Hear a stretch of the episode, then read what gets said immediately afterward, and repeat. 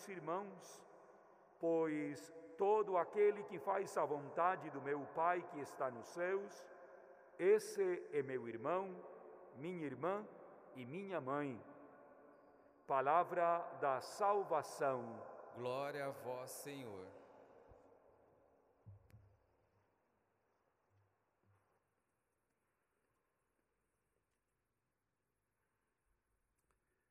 Ao celebrarmos esta festa tão especial, praticamente na finalização desta semana e nas vésperas da solenidade de Cristo Rei, podemos exultar com Maria da mesma forma que o fez o salmista.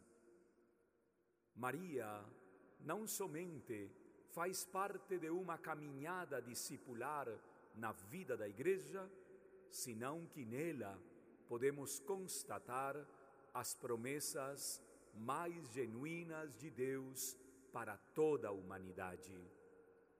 Eis que a Virgem conceberá e dará à luz um filho, e lhe colocará um nome particularíssimo, Emmanuel, um Deus que se faz presente no meio da humanidade.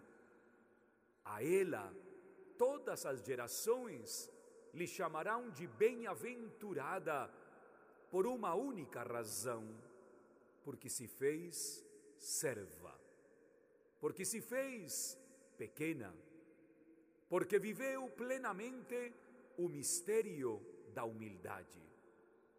Chamada desde a eternidade a ser a Imaculada Conceição, privilegiada como todas as criaturas, mas ainda duplamente privilegiada, sendo escolhida para ser, no seu seio virginal, a mãe do Redentor.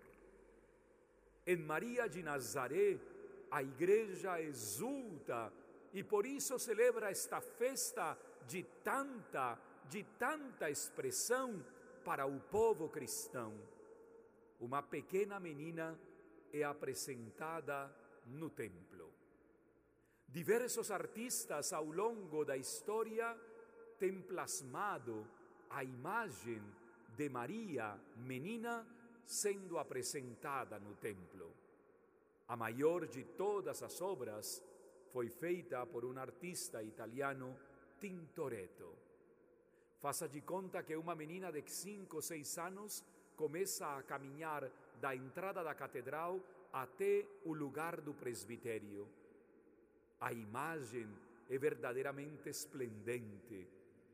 Uma párvula criatura subindo as escadas para encontrar-se na sua vida espiritual com Deus que lhe chamou para ser a mãe do seu filho e a esposa do Espírito Santo. Se vocês prestaram suficiente atenção à belíssima primeira leitura, nós podemos sintetizar numa única expressão a grandeza do amor de Deus por todos nós em Maria. E por isso nos apresentamos aqui no templo, com uma grande diferença. Nós somos pecadores.